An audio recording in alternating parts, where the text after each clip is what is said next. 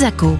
Kezako. Et vous trouvez ça drôle Kezako. Ah non, non, non, moi non plus. Kezako. Marine Gabory, Mathilde François. Sur Sun. Bonjour et bienvenue dans Kezako, l'émission qui décortique les mots. Aujourd'hui, c'est Halloween et il nous est venu une idée qui vous paraîtra peut-être un peu étrange, parler d'Halloween à travers un sujet juridique. Alors il semble que cette fête, devenue de plus en plus populaire, ait donné lieu à certaines jurisprudences dites d'Halloween, pour le moins surprenantes. Pour commencer, on allait vous demander ce que ça vous inspirait. Est-ce que vous savez ce que c'est une jurisprudence? C'est quelque chose qui a rapport avec le droit. Oui, c'est quand quelque chose qui. C'est pas une loi, mais ça devient une loi. Une jurisprudence, alors, c'est très simple, c'est du droit. C'est quand un jugement fait foi et qui après c'est repris pour faire une, une règle qui va être appliquée au prochain jugement. Voilà. Oui, c'est un truc dans le droit. C'est quand le juge dit quelque chose. Retour en studio avec Linda Payette. Alors Linda, tu es un visage ou plutôt une voix bien connue de Sun puisque tu animes une chronique qui s'appelle la chronique juridique de la CSF le jeudi matin. Linda, tout d'abord, une jurisprudence Kesako. Alors, euh, une jurisprudence, euh, enfin la jurisprudence, avant ça désignait la science du droit. Mais maintenant, en fait, euh, ça se définit, enfin, ça définit plutôt l'ensemble des décisions de justice qui ont été prises précédemment par, par les tribunaux et les cours pour la solution d'une situation juridique donnée. Et c'est aussi, de fait, du coup, une source indirecte du droit. Qui peut faire jurisprudence? Eh bien, bah, comme je le disais, du coup, les cours et les tribunaux et donc les juges qui y siègent. Donc c'est le fait que les juges utilisent la solution trouvée par un autre juge pour le même problème de façon continue euh, qui contribue ainsi en fait à fixer cette solution et à la rendre constante. Et, euh, et c'est ce qui fait justement faire euh, jurisprudence. Est-ce qu'il existe plusieurs formes de jurisprudence? Oui, il existe autant de types de jurisprudence que de cours et de tribunaux. Euh, donc euh, celle euh, du Conseil constitutionnel, du Conseil d'État, des cours administratives, des cours d'appel, des tribunaux administratifs, de la Cour des comptes, etc. mais on peut les diviser quand même en trois catégories. Donc la jurisprudence administrative, la jurisprudence judiciaire et la jurisprudence constitutionnelle. C'est quoi en fait le lien entre la loi et la jurisprudence? Euh, bien, en fait, comme je l'ai dit, donc où la jurisprudence, elle provient des décisions de justice. Euh, les juges qui siègent dans les cours et dans les tribunaux, ils sont chargés de faire appliquer la loi. Mais euh, quand la loi est imprécise ou, euh, ou qu'elle est absente, euh, ou ou alors si la société en fait elle a évolué et que du coup la la loi est devenue obsolète ou inadaptée à la société d'aujourd'hui, ils sont obligés de l'interpréter, euh, de la compléter ou de l'adapter à la société à la société actuelle. Et ils créent alors une et créent alors une nouvelle règle de droit euh, jurisprudentielle. Et du coup, ça veut dire qu'une jurisprudence peut devenir une loi? Euh, Oui, euh, parce qu'en fait, euh, les décisions rendues par les hautes juridictions, donc euh, je veux dire par exemple euh, le Conseil d'État, le, la Cour de cassation pour l'ordre judiciaire ou le Conseil constitutionnel, du coup en fait leurs décisions peuvent plus facilement devenir la norme que les décisions d'un tribunal administratif par exemple. Euh, elles ont plus la possibilité d'être étudiées par le législateur, surtout dès lors qu'elles sont effectivement reprises par tous les juges des juridictions euh, d'un degré inférieur, euh, comme bah, justement les tribunaux administratifs ou les cours d'appel. et du coup, et du coup, en fait, ça peut, le fait que les décisions soient reprises, ça peut conduire le législateur à modifier ou à compléter ou à rédiger en fait une nouvelle loi. Alors, je me posais une petite question. Euh, il y a l'existence du droit européen aussi. Euh, Est-ce qu'en France, parfois, dans les décisions de justice, on utilise des jurisprudences de d'autres États? Pas possible. Alors, euh, oui, c'est possible. Euh, à partir du moment où, en fait, où euh, le... Enfin, ça dépend des circonstances. Euh, pas pour tout. Mais euh, par exemple, effectivement, dans certains cas, euh, si effectivement la Cour européenne en fait a décidé que la loi qui avait été définie dans un État était applicable dans certaines circonstances qui se retrouvent dans tous les autres pays. Euh, voilà, pour cette, cette circonstance particulière, effectivement, c'est cette loi qu'il faut appliquer. Dans ce cas-là, oui, effectivement, euh, la loi, elle, euh, bah, elle peut devenir euh, applicable effectivement en France aussi. Et ce serait euh, bah, du coup effectivement une loi qui a été euh, édictée entre guillemets euh, dans un autre pays. Alors on le voit bien à travers tout ce que tu viens de nous dire, Linda, rien ne paraît plus cartésien qu'une qu'une jurisprudence. Et pourtant, et pourtant, en préparant euh, cette émission, on s'est rendu compte qu'il y avait certaines jurisprudences qui étaient carrément surnaturelles, on pourrait même dire effrayantes ou même ésotériques. Et euh, il se trouve, comme on le disait en introduction, que certaines peuvent même prêter à sourire et à surprendre. Et c'est là où on va venir parler d'Halloween, parce que le lien n'est pas forcément immédiat. On a effectivement identifié certaines jurisprudences qui venaient euh, répondre à des problématiques liées à la période d'Halloween. On va vous en lire quelques-unes parce que quand même on a envie de partager ça avec vous.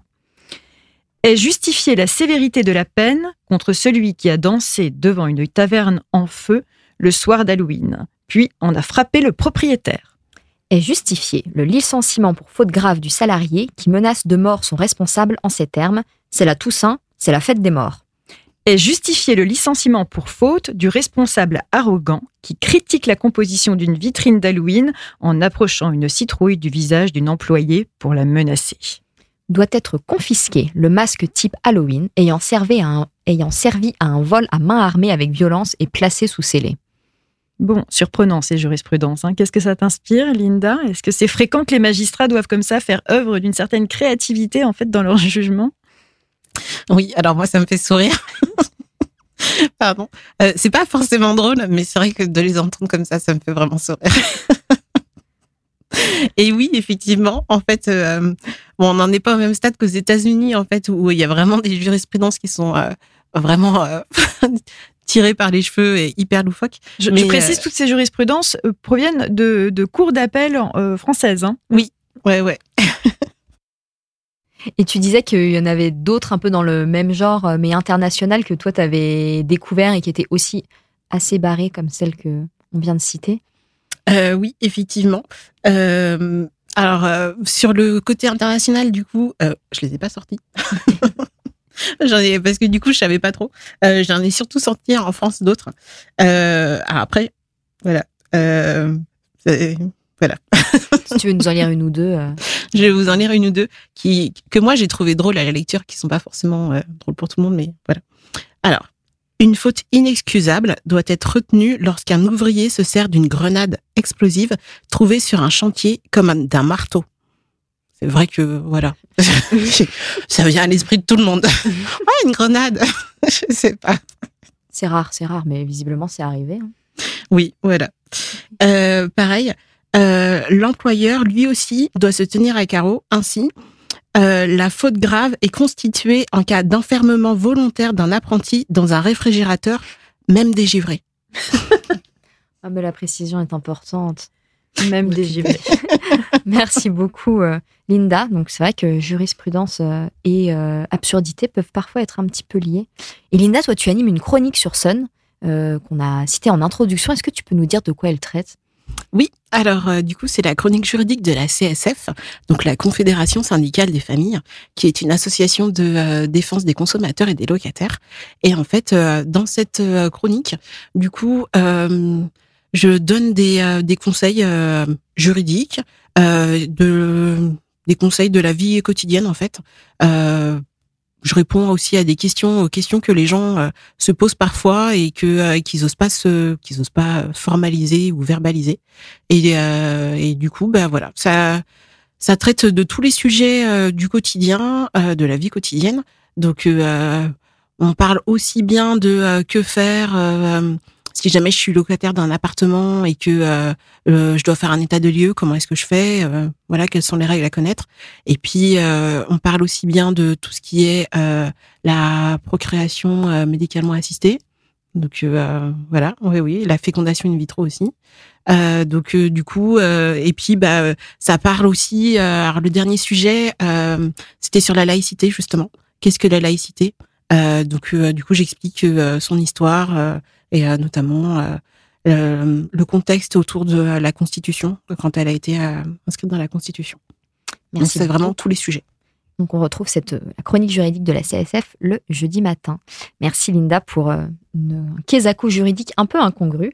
Et nous, on va rester dans l'esprit de Halloween en vous proposant de conclure en musique avec un titre qui est issu du film Hocus Pocus. Le titre, c'est I Put a Spell on You. Souvenez-vous, euh, dans ce film classique de 1993, les trois sœurs euh, Winifred, Sarah et Marie sont de retour à Salem et au cours d'une soirée déguisée, elles envoûtent le public avec ces chansons. En fait, il s'agit d'une reprise euh, d'un artiste qui s'appelle Screaming Jay Hawkins, qui date de 56, une chanson qui est d'ailleurs très connue pour une autre reprise qui est celle de Nina Simone en 65.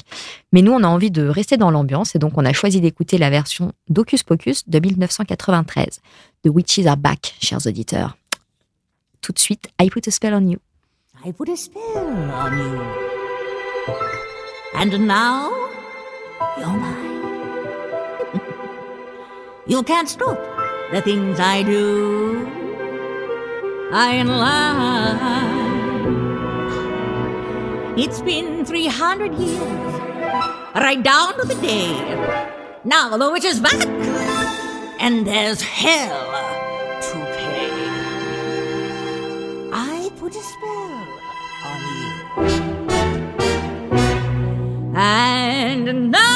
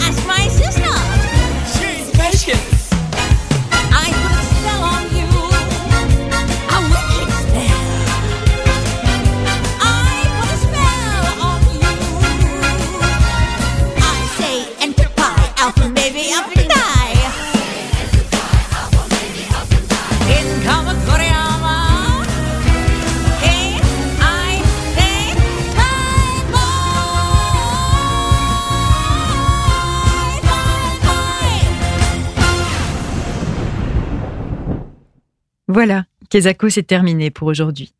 Mais promis, on se retrouve dans 15 jours avec un nouveau mot à tourner, à retourner et à décortiquer. D'ici là, trick or treat, un bonbon ou un sort, on vous souhaite une belle fête d'Halloween. Kezako, en replay et en podcast sur myson et le.